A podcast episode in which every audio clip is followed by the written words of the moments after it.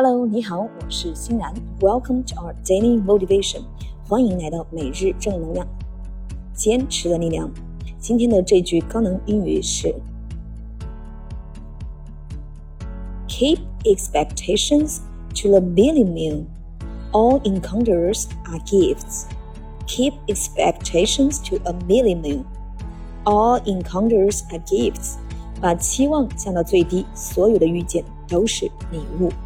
OK，首先我们把这句话分成两部分来记忆。首先第一部分，keep expectations to the minimum。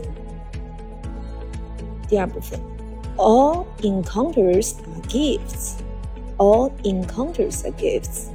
好的，我们把整句话联系起来记三遍。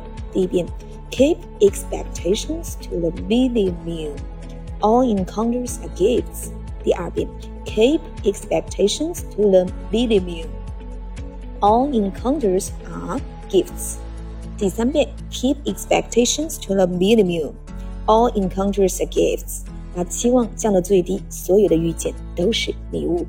Okay, thanks for your listening. Take care and see you tomorrow.